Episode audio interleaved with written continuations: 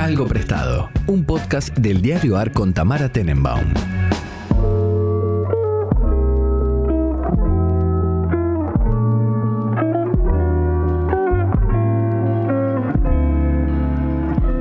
Buenos días, buenas tardes, buenas noches, cuando sea que estén escuchando este podcast. Nosotros estamos, como segui- seguimos en usos horarios distintos, eh, esta vez yo estoy en Madrid. Pablo Priluca, ¿vos dónde estás? Estoy en Princeton, así que estamos en unos horarios distintos, pero más distintos que habitualmente. Sí, sí, sí, sí, sí, en efecto. Es bastante difícil organizar horarios para cualquier cosa desde Europa. eh, es realmente muy difícil. Así que, así que bueno, también por eso... Bueno, está- estamos en diferentes horarios, pero estamos en la, en la misma estación. Eso es lo Exacto, bueno. estamos en la misma estación. Igual yo creo que de- donde estoy yo hace mucho calor y donde estás vos no hace mucho calor, ¿no? Me equivoco. Bueno, eh, eh, es extraño. El, el miércoles a la noche dormí con aire acondicionado y ayer tuve que poner una Mira. frazada porque había bajado a hacer 8 Igual los varones prenden el Eh, aire acondicionado tipo medio por deporte. Sí, ¿no? pero eh, ah, yo, yo soy, sí, sí, o sea, sí, pero eh, en mi defensa es muy húmedo el calor de este lugar y más Claro, que por el claro, calor claro. Es, es para secar un poco el ambiente porque no se puede dormir. Pero, pero está empezando a hacer un frío que ya no, no, me parece un montón igual. 7 grados hoy a la mañana me parece un montón. Ah, no, no, claro, por eso. Acá en Madrid yo me levanté hoy y hacían ya 22 grados a la mañana. Eh, no. Claro. Es lo, es Claro, lo que más baja. Sí, sí. Sí, Otra sí, sí, sí, otro, otra cosa. Y a la tarde hicieron viajada 28. igual, ¿no? Gente muy viajada, gente muy viajada. Eh, ¿Y qué más? Eh, bueno, también ya les hemos explicado a los oyentes que este episodio se está grabando después del de Buji que va a salir después. Esto para, esto para que Ah, no se ¿los confundan con las elecciones de colores. Los oyentes, estamos blanqueando ante los oyentes eh, es- eso. De hecho, también Buji Está- estamos llevando que- como la confusión espacio-tiempo a otro nivel, ¿no? Porque Sí, y de primero hecho no decíamos el día, ahora no, ya ahora no ya hay todo línea cualquier cosa, ya ni siquiera hay una orden, ni siquiera hay un orden. Y de hecho Buji también En realidad este episodio, este episodio lo grabamos en 2017, le queremos Claro, en realidad es, es un episodio cápsula grabado en, o- o en 2050. No sé.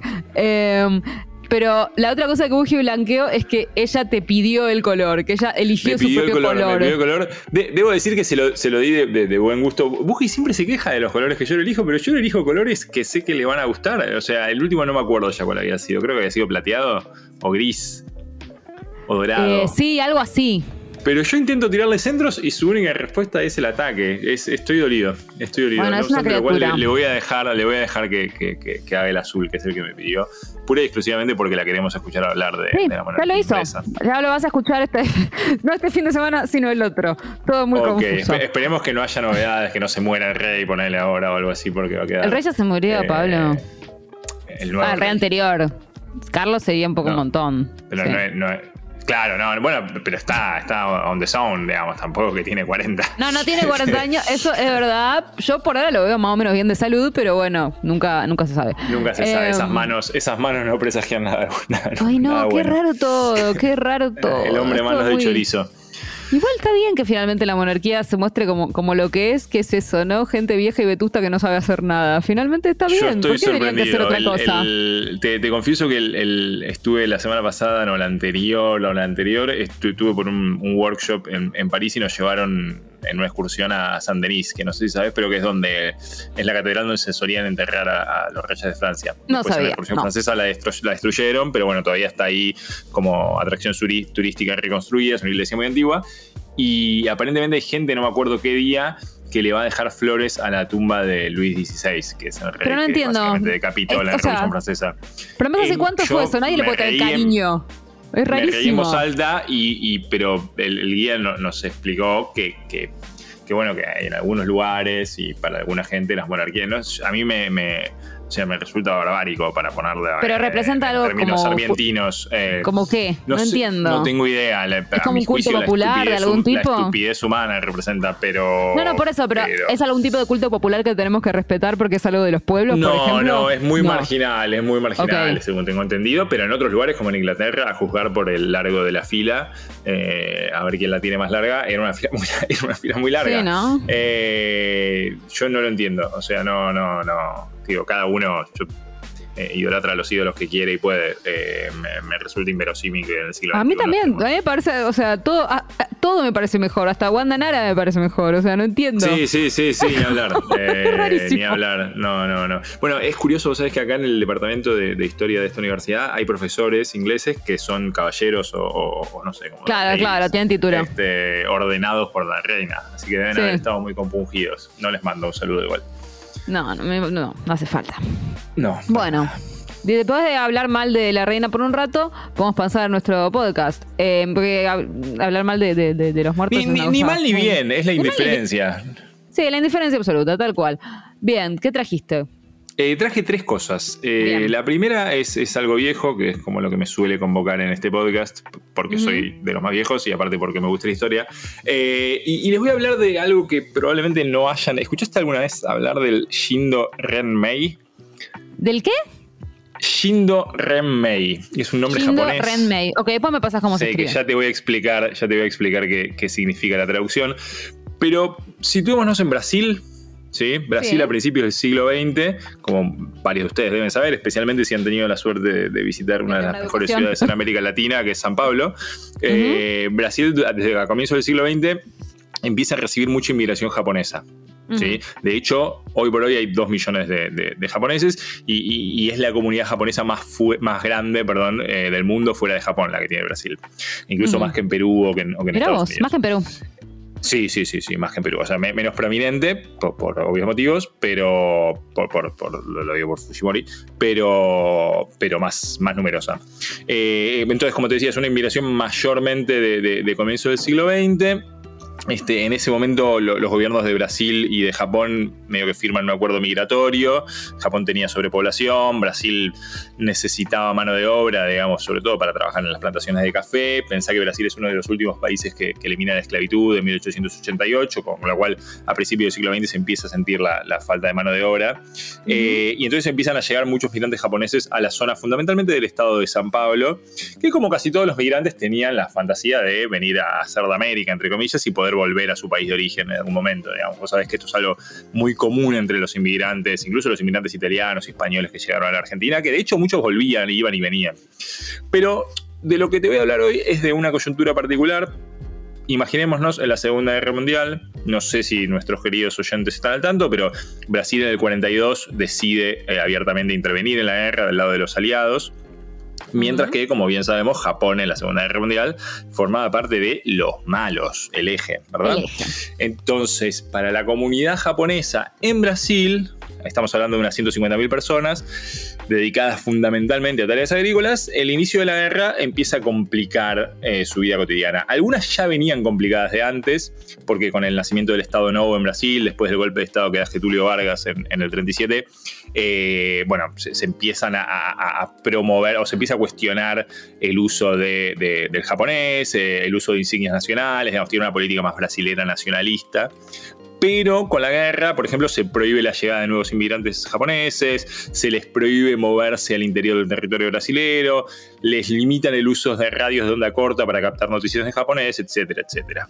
Ahora bien, durante la Segunda Guerra Mundial, mientras transcurre la Segunda Guerra y los japoneses eh, intervienen en ella, algunos grupos dentro de la comunidad eh, japonesa en Brasil protestan contra la posición brasilera y, un poco reparten panfletos eh, eh, alentando a dos cosas, sobre todo. Digamos, por un lado, la destrucción del cultivo de seda, porque la seda se usaba para la construcción de paracaídas que después iban a, los ejércitos aliados, y por otro lado, de menta, porque la menta bueno, se, se usa para potenciar la nitroglicerina y para enfriar motores y demás. Entonces intentan boicotear la industria militar brasilera durante la guerra. Pero lo interesante, y ahora nos vamos al, centro de la historia, es que sobre el final de la guerra, un grupo de japoneses empieza a esparcir las noticias de que en realidad Japón no había perdido la guerra, sino todo lo contrario, había ganado. Ah, como decimos en un contexto de sí, pero en un contexto de falta de noticias absoluta, los tipos logran armar una organización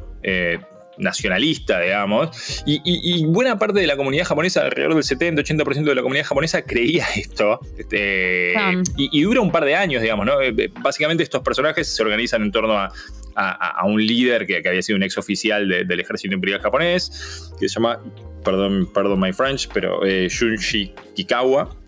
Y deciden formar un grupo, un grupo, nacionalista que se llama Shindo Renmei, eh, que tiene como objetivo asesinar a todos los japoneses que no reconocieran esta verdad de que en realidad Japón no había perdido la guerra. Lo llamaban eh, corazones sucios, Dirty Hearts. de hecho, hay, una película con ese nombre, después vamos a hablar de eso. y tenían que ser eliminados por medio por amor a la patria. Eh, tanto es así que entre el 46 y el 47, eh, eh, al menos 23 miembros de la comunidad japonesa son asesinados en, Brasil y hay más de 150 heridos. Sí, es un montón. Este, el, nombre en realidad significaba Liga del Camino de los Súbditos y, un poco el grupo operaba sobre todo en la zona de San Pablo, donde se encontraba la mayor parte de la comunidad japonesa. Los asesinos de este grupo, que se llamaban Tokotai, en general eran jóvenes. primero en realidad lo que hacían era les mandaban cartas a la gente que, pretendían atacar, eh, diciéndoles que los invitaban a realizar una especie de suicidio ritual, digamos, para poder recuperar su honor. Eh, pero se tenían que suicidar en la forma tradicional, o sea, cortándose la panza y colocando una bandera japonesa Ay, qué feo, Qué feo, qué feo, eh, obviamente las cartas no tenían un, no tenían un este un efecto muy, muy, muy esperable. Digamos, la gente no es que se suicidaba al recibir las cartas, con lo cual la mayor parte de las veces eh, te, tenían que ser que matar. A veces con armas de fuego, pero a veces también con espadas, con katanas, digamos, ¿no? Con las, espadas tradicionales japonesas. Este, entonces. Eh, y muchos de estos, de hecho, hay, hay, hay, varios trabajos de memoria sobre esto. Muchos asesinatos se hacían en frente de los familiares. Era, es bastante eh, terrible y trágica la historia. Este, y, un poco se empieza, obviamente, se empieza a esparcir el terror sobre, sobre esta organización, no solamente dentro de la comunidad japonesa brasilera, japonesa brasilera, sino que eh, directamente en el resto de la población brasilera que nunca había tenido eh, una opinión muy favorable de los japoneses. Imagínense zonas rurales, este, el interior de Brasil, la llegada de japoneses que prácticamente no hablaban el idioma, que eran distintos, con otras costumbres y demás. Eh, no, es que hayan sido así abiertamente recibidos. Esto no mejora mucho la, recepción y la opinión que tienen eh, las comunidades brasileras, digamos, de, los japoneses. Y, y, finalmente el ejército va a tener que intervenir. Este, eh, se, investigan a, decenas de miles de japoneses eh, viviendo en Brasil. Eh, finalmente se detiene alrededor de, 350 personas y, la mayoría de estos, los líderes, tanto los líderes como los, asesinos, los tokotais, son, arrestados. me pareció una historia, yo no la conocía, la verdad es que la, encontré viendo archivos en Brasil, pero obviamente yo no estaba buscando esto porque no trabajo sobre esto, pero sí leyendo periódicos algunas revistas encontré que este grupo existía y después cuando estuve en este workshop que te decía en, Francia, eh, vino gente también de la Universidad de Tokio y bueno, hablando con ellos me empezaron a contar un poco más, me comentaron de la película, este, que la pueden ver, está en YouTube, eh, está en, o sea, en japonés con subtítulos en portugués y en portugués, digamos, hay partes habladas en portugués, partes habladas en japonés. Si hablan portugués, buenísimo, si no, se entiende bastante bien. Eh, y a partir de eso empecé a leer un poco más y hay algunos trabajos académicos, no demasiado. Este, hay una novela del año 2000 de Fernando Moraes que se llama Corazones Sucios justamente, eh, que no, no la he leído, pero sí vi la película. La película no es una gran película, no les voy a mentir. Pero es un tema que me pareció muy interesante y que del cual no sabía absolutamente nada. Probablemente hable más de mi ignorancia que, de, que del hecho en sí. Pero, me pareció que, era... no es algo sabido ni siquiera por, por gente de tu rubro, evidentemente. No, no, no, no, no, no, no. Este, de hecho, yo no sé cuántos otros historiadores que, por lo menos que se dediquen a Argentina saben sobre este tema, pero me, pareció un tema interesante y me pareció interesante para traerlo. Este, le dije a Buji que iba a hablar de, unos japoneses locos. Eh, no, no es loco, es la palabra, perdón. Eh, pero, pero, pero bueno, esa es la historia del, del Shindo Renmei y, y, de los corazones sucios en Brasil que me pareció, me pareció llamativo. Gran historia, auténticamente. Lo damos por viejo, me eh, imagino. Lo damos por viejo. Ya podés sumarte a los podcasts del Diario AR para informarte y entretenerte en todas las plataformas como lo hacemos en nuestra web. Somos un diario nuevo y queremos lo mejor para vos. Nos podés leer en eldiarioar.com o seguirnos en Twitter en arroba eldiarioar.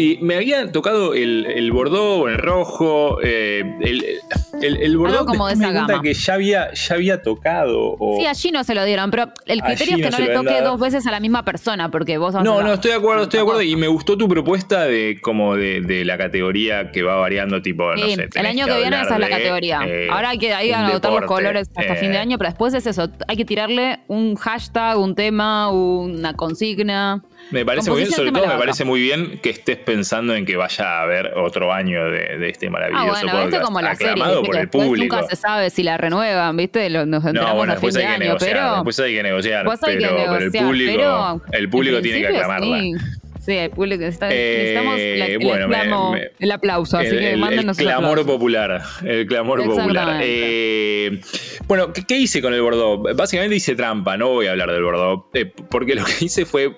Dije, bueno, ¿de dónde viene la palabra? Eh, y encontré que en realidad el Bordeaux, como es bastante esperable, yo no lo había pensado nunca, básicamente, porque nunca pienso en los colores. Pero, pero eh, ¿de, de dónde imaginás que puede venir el término Bordeaux, eh, geográficamente hablando? De Francia. De Francia, de Burdeos, Sí, efectivamente. de Burdeos. Eh, y, y viene un poco, en teoría, del color del vino que, que- que- que se hace en Claro, Burdeos, que es un. Exactamente. Pero también encontré que eh, se lo llama color Burdeos en, en algunos lugares y que puede funcionar casi como sinónimo de granate. De hecho, es bastante parecido el color granate al, al, Claro. al- al Bordeaux. Y, O y en inglés granate. Eh, ¿Cómo, cómo? ¿Cómo qué? O borrabino, también no, no es el Ah, mismo vos color. rabino, entendí como rabino. No, Se borrabino. me había ido la referencia judaica. Eh, eh, pero encontré que, que- que granate en inglés se puede traducir como maroon con, con doble O. Sí, Y, y maroon, no sé si sabías, se le dice también a aquellos esclavos eh, que escapaban de sus amos, tanto en el Caribe como en Norteamérica, porque se hablaba inglés. En, en- en Sudamérica lo encontrarían como cimarrones, digamos, o Claro. quilomberos, si quieren. Eh, en Brasil, eh, que, se escapaban de, las plantaciones fundamentalmente durante la época colonial y decidían fundar eh, comunidades relativamente autónomas. Entonces decidí que de una forma eh, unilateral y poco, poco vinculada al color, les voy a hablar de las dos guerras, las dos Maroon Wars en Jamaica que, que suceden en el siglo XVII. Obviamente no están al tanto, ustedes saben que, eh, que- que Jamaica fue una colonia británica, pero no fue siempre una colonia británica, hasta 1655 era una colonia española, eh, luego los británicos la van a tomar, y, y muchos de los eh, afroamericanos, eh, afrojamaiquinos, en realidad esclavos de los españoles, se mezclan también con la, la población nativa, eh, y algunos de ellos, que, en general eran taínos, eh, y muchos de ellos su- escapan a la zona más montañosa de, eh, de Jamaica, que está como en el centro, para formar comunidades, por ejemplo la de Windward. Pero hay otras más. Es una zona que se llama, se conoce como Cockpit Country. Y, y- y en general lo que les pasó a las, a las fuerzas británicas es que no habían podido digamos, controlar la totalidad de la isla de Jamaica, eh, no habían podido meterse en esas zonas, con lo cual estas comunidades básicamente vivían del saqueo de plantaciones y eh, recuerden que Jamaica producía sobre todo azúcar, ¿sí? Eh, Ya a, a principios del siglo XVIII y, viendo eh, el peso que tenían estas comunidades, la corona decide enviar nuevas tropas a la isla con, un poco la vocación de controlar este, este- estos desmanes. Y junto con las tropas llega un nuevo gobernador que se llama Robert Hunter. Bueno, valga el apellido, eh, que, que decidió escalar el, el- el conflicto con, con- con las comunidades maroons. Y entre 1728 y 1740 se produce la primera guerra, que básicamente consiste en una especie de eh, guerra de guerrillas prolongada, en la cual obviamente los ex esclavos y los nativos eran muchísimo menos que las tropas británicas, pero tenían un conocimiento mucho más grande de- de- del territorio, con lo cual de hecho les va bastante bien, digamos, en la guerra.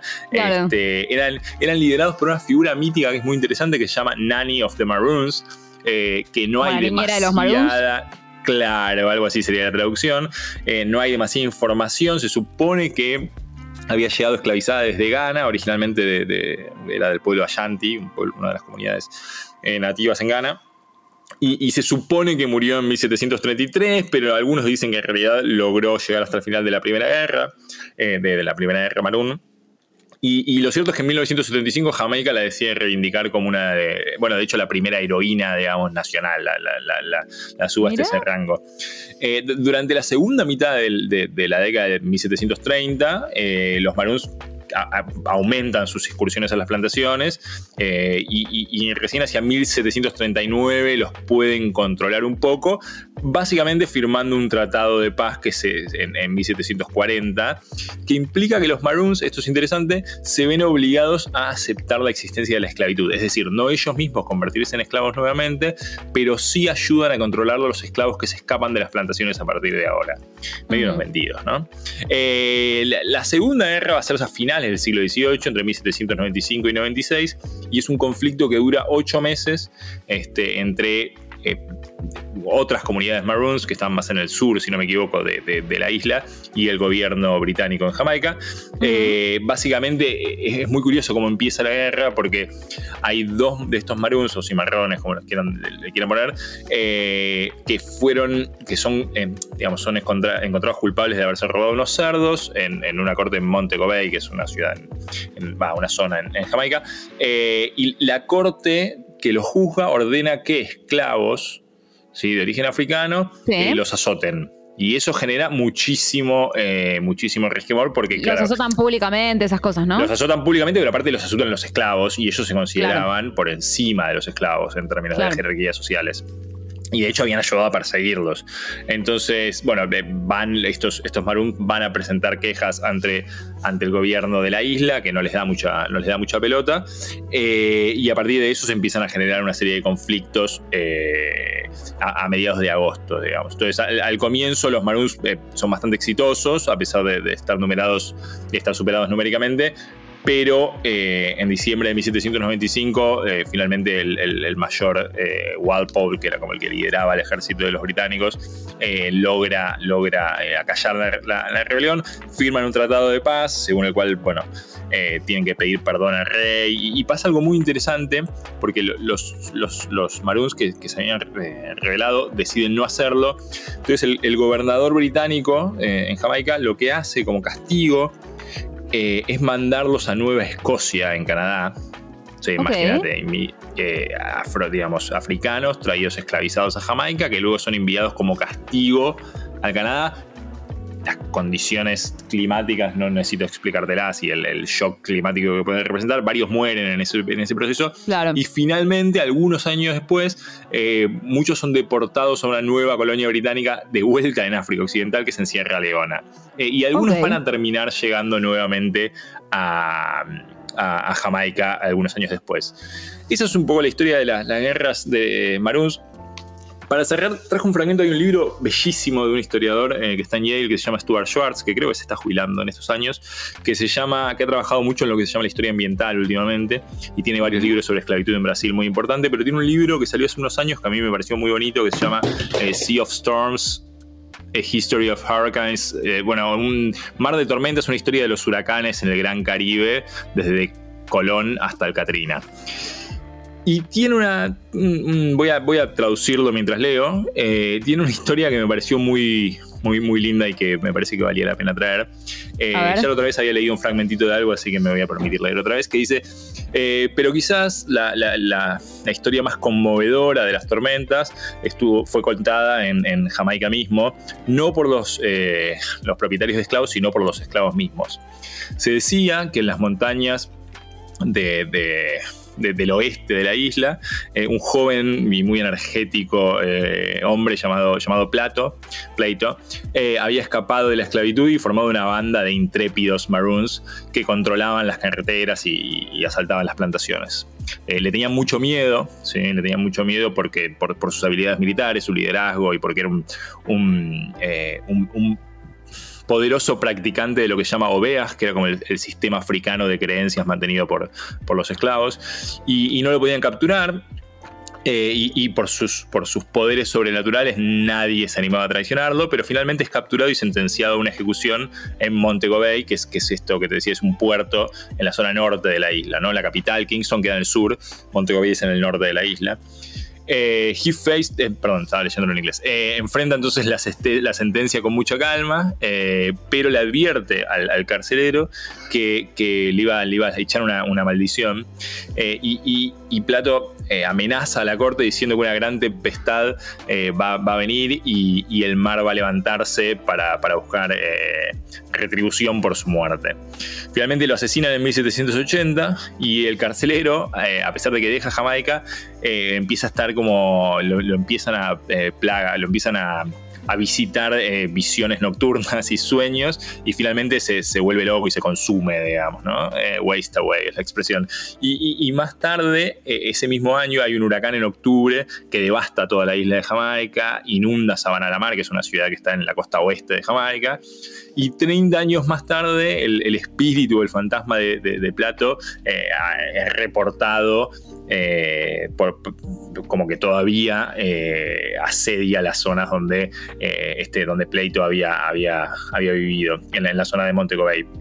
Y, la historia, dice, dice, dice Schwartz, puede ser eh, apócrifa, puede ser apócrifa, pero por lo menos nos da una ventana eh, para pensar cómo los esclavos construyeron narrativas sobre su propia supervivencia, su resistencia y sobre la intervención divina en, sobre, los huracanes, digamos. Y de hecho, el huracán de Jamaica de 1780 se conoce como la tormenta de Plato me pareció una historia linda, me pareció, me pareció que, bueno, está mucho mejor escrita en inglés de lo que yo lo pude leer en castellano, pero, pero me pareció que sobre todo dice, dice mucho de, esto, de cómo recuperar las voces de, aquellos que, como diría Spivak, eh, no, no pueden hablar, o si pueden hablar o no, y cómo recuperar esas voces. Hermoso. Eh, los Maroons, la historia de los Maroons. Vos tenés que pasarme cómo se pone bien todo. Maroons sé escribir, pero digo, quiero poner las cosas como. Maroons se escribe como Maroon 5. La, Maroons se escribe como Maroon 5, pero digamos, si pongo la historia de los Maroons, ¿está bien dicho? Podrías poner cimarrones, pero me parece que Maroon va. Maroon está bien. Eh, bien, y después me tenés que pasar entonces cómo se escribe. El nombre de, la banda japonesa. Que bueno, que igual, bueno, supongo que es una transliteración medio medio calunque. Sí, obviamente, obviamente. no, pero ni para. Como te podrás imaginar. Bueno, para el último tema, que es algo eh, nuevo, eh, no, voy a necesitar pasarte nada, porque voy a hablar de, Fui a ver a Rosalía. Eh, sí, estamos muy entusiasmados con, cables de Rosalía, yo. Me imagino. ¿Vos la fuiste a ver? ¿Sabes que no? No sé qué para Rosalía. No, saqué para hacer tan gana porque una amiga me ofreció, pero mm, como que dije seguro que el show va a estar bueno, no tengo ninguna duda. Pero yo no necesito estar ahí. Esa fue mi posición al respecto. Estamos, bueno, no, necesitas estar en ningún lado, básicamente, excepto en la presentación de tu libro que está teniendo mucho éxito en Europa. No, bueno, pero, por ejemplo, finalmente hice mucho lío para, lograr estar en, lo de Fito Páez. Digo, ahí sí necesitaba estar. Digo, me parece que es como una. Voy a ver a Fito Páez también. Tiene que estar, por eso. Viene, viene ahora, viene Fito Páez. De hecho, va a tocar en el mismo lugar donde tocó Rosalía, que es en el, en el City Hall. Eh, en el Radio City Hall en Nueva York. Eh, así que voy a ir a verlo.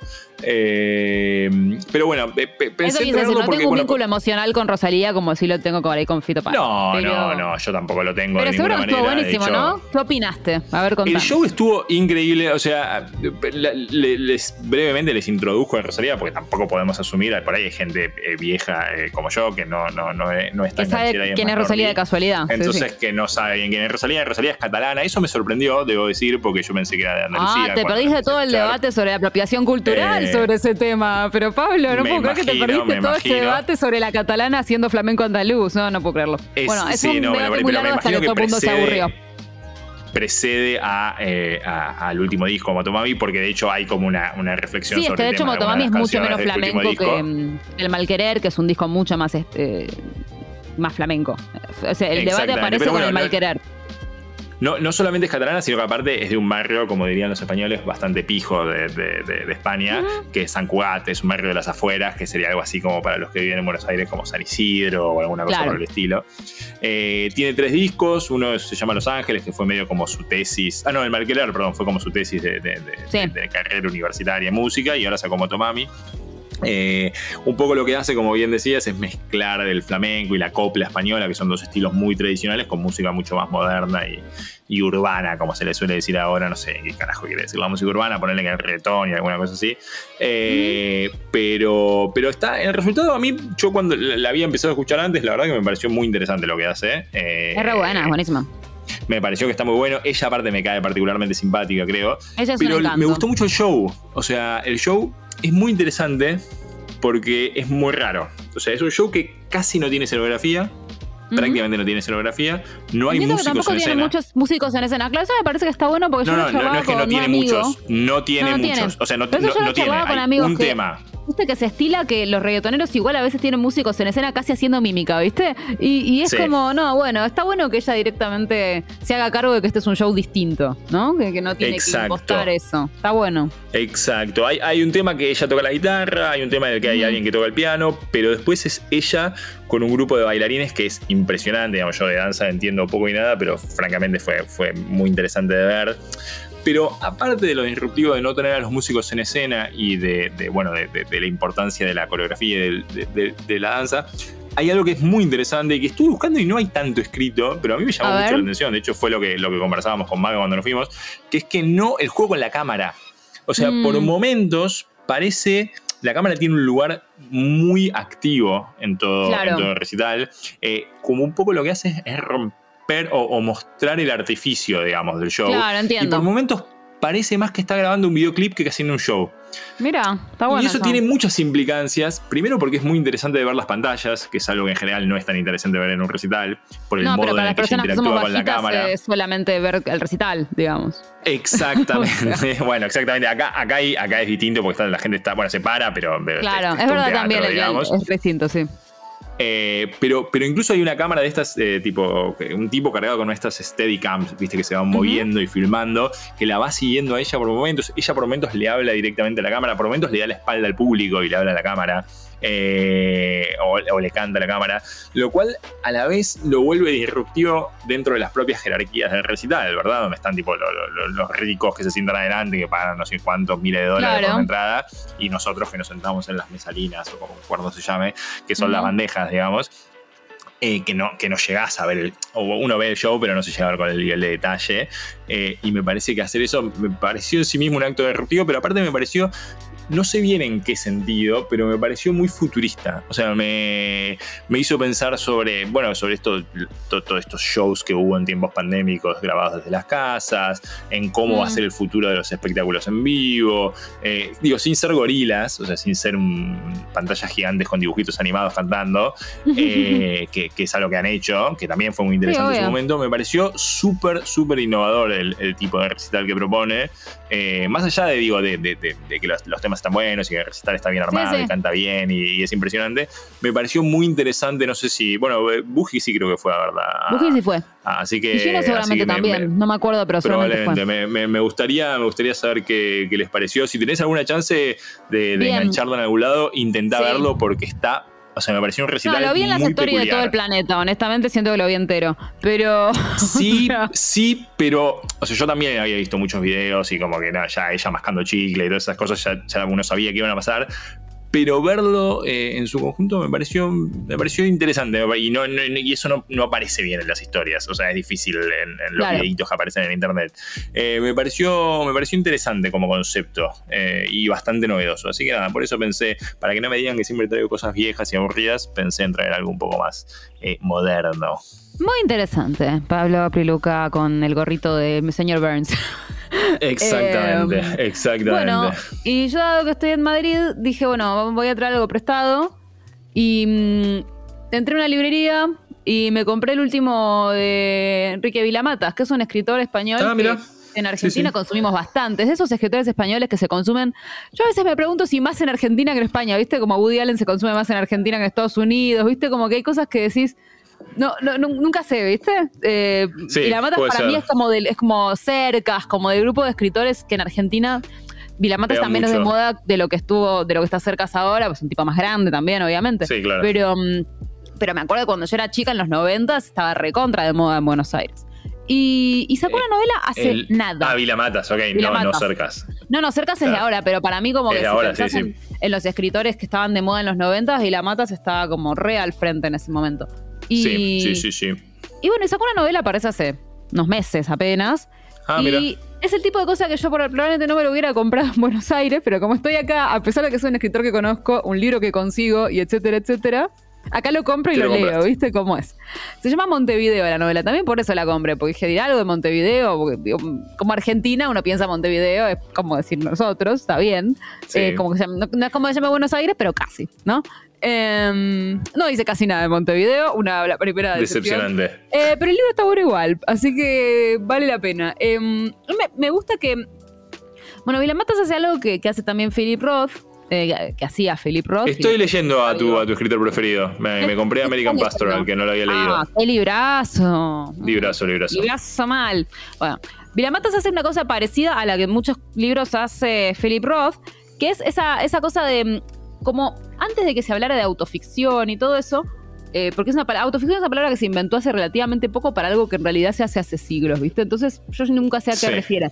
Pero Vilamatas hace en algunos libros algo parecido que, a lo que hace Philip Roth, que es un personaje que es él pero no es él, pero en un sentido bastante raro, como porque digamos, uno puede hablar de la separación del autor y el no sé qué, bla, bla, bla. Ya fuimos a la facultad, no tenemos que mostrárselo a nadie, pero em, como que en muchos casos igual la vida del autor no tiene ningún detalle, por lo menos ningún, ningún dato clave que sea distinto de la vida del personaje, ¿no? Como decís, bueno, igual hay una construcción de personaje, una construcción de voz, pero no hay ningún dato clave, ni dónde nació, Sí. ni, ni en qué circunstancias vive, etcétera, que sea muy distinto.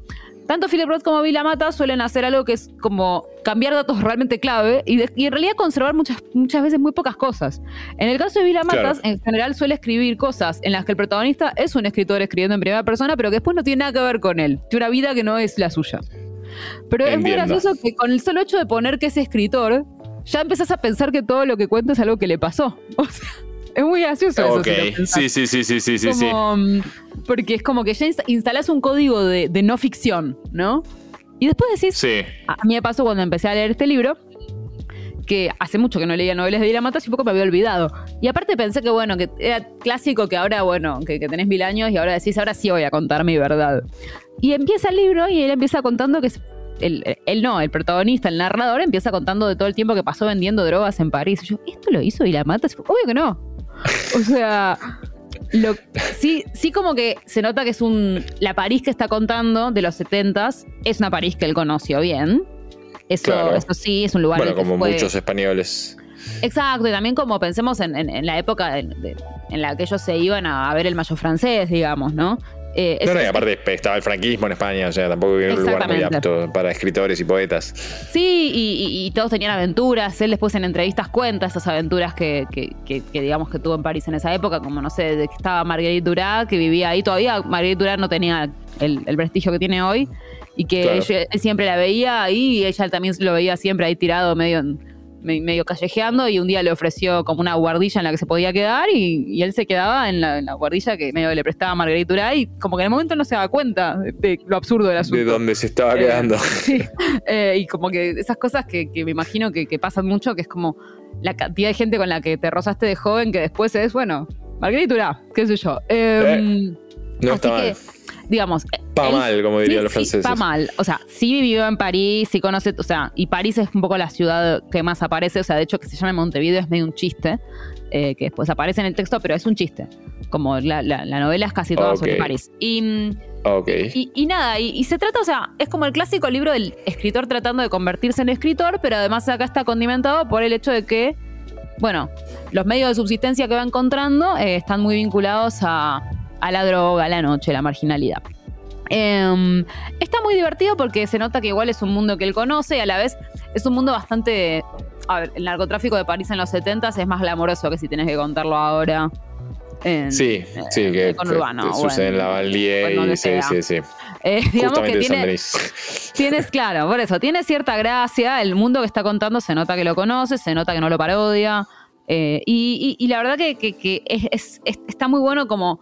Para mí es un, es un tema viejo, pero que nunca pasa de moda. El tema de, de, por un lado, el escritor que quiere ser escritor, pero además el escritor que quiere que le pasen cosas, ¿no? Y, y- y que va Y viviendo. va, va a su búsqueda.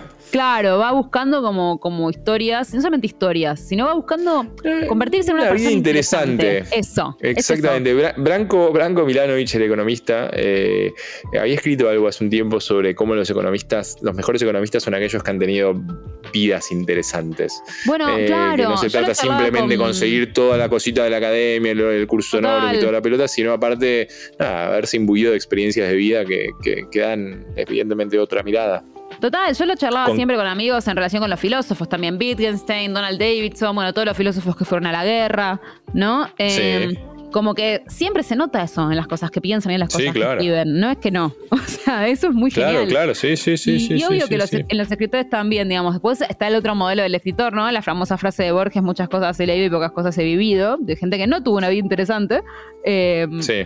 digamos, o sea, en algún sentido quizá la tuvo, pero que por lo menos no tuvo una vida aventurera, si quieres. Sí, Y- Borges. Borges, claro. Y, y entonces me, me parece que es un tema que, que- que a, mí, a mí me divierte siempre. Y que aparte acá está, a mí me pareció que está muy lindo escrito porque, porque además está escrito desde el punto de vista, es interesante que lo escribe Vilamatas, que es un hombre grande. Y, Sí. y tratando de como meterse en el punto de vista de un jovencito, de- o sea, tratando de recordar el punto de vista de su juventud, pero a la vez como con la con la sabiduría de- de- del presente y que, que ya sabe Claro. que no te van a pasar cosas tan interesantes y que aunque te pasen cosas tan interesantes, ¿y qué? ¿No? O sea, como Sí, algo ya uno las pone en otra, las va poniendo en otra perspectiva, ¿no? Sí, y algo que me pareció muy hermoso que después leí en una entrevista es que él hace poco tuvo un trasplante de riñón, eh, su, su mujer se, se lo donó. Y como que Ah, mira. el libro no habla del tema porque no tiene nada que ver con, con su vida concreta, ¿sí? Y mm, en el libro Sí. no se toca el tema, pero él dice que él ya tenía el libro casi terminado y que cuando eh, le pasa esto, él revisa el libro entero y lo reescribe, como a la luz, no de los datos del acontecimiento que sucedió, sino de, de la profundidad de sentir, bueno, ahora tengo un cuerpo nuevo, una vida nueva, estuve al borde de la muerte, pasó esto, o sea, como... eh, Y sí. aparte es medio gracioso porque es como que estuviste toda tu juventud tener una vida interesante y pensabas que estar al borde de la muerte era hacerse el canchero en París y en realidad estar al borde de la muerte es mucho más triste, es esto que te acaba de pasar a los mil años, ¿no? Es como... Exactamente. Como que en el fondo está buena como esa, esa idea de que al final las cosas interesantes que te pasan no te las buscas y son un bajón. Entonces. eh, Sí, bueno, bueno, a ver, o sea, no, no solo lo malo es interesante, pero digo, sí, evidentemente la cercanía con la muerte debe ser una Pero un experiencia poco sí, o sea, cuando uno- uno. Quiere buscar el peligro. Es como que me parece que es, es simpática esa idea de que cuando uno es joven busca el peligro y qué sé yo, y en el fondo el peligro real siempre es envejecer y morir, ¿viste? Como, Y sí, como- sí, sí, sí. Lo demás es más teatro que otra cosa. Eh, me pareció como, como que era interesante y, y- y a la luz de ese dato, como, como releer que el tipo dice, no, bueno, lo que hice cuando reescribí la novela es que como, como que iba enriqueciendo, sumando capas, y eso se nota. O sea, el libro tiene... Para mí es como que al principio parece contar una historia que ya se ha contado y, y después va como... Lo que tiene es eso. Para mí lo que lo distingue es como la sensación de, de una cierta sabiduría. Hay una sola cosa que, que no me gustó eh, y la voy a, A ver, a ver si... Espero que no me dígalo. No, si me escucha que me conteste. Eh, que es como una comparación que en el libro la vi y traté de pasarla por alto, pero después la repite en muchas entrevistas y me puso nerviosa. Que es que él dice, es como la versión, como mi versión de una habitación propia, ¿no? Un escritor buscando una habitación Ah, propia. Yo, eh, cualquiera. What? como que me causó un poco de gracia, que es como, pero no, entendiste una habitación propia.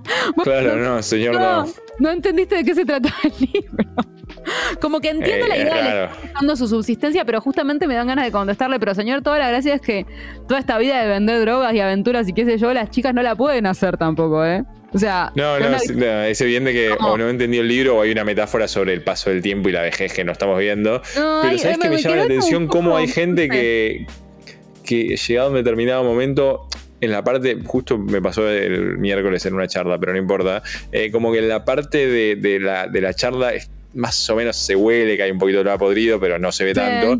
Pero cuando llega el momento de las preguntas, Ay, sí, sí, sí. uf, Por eso, yo cuando, es como que cuando en, el, se, libro. se levanta, se rompe el dique de contención claro. y sale todo.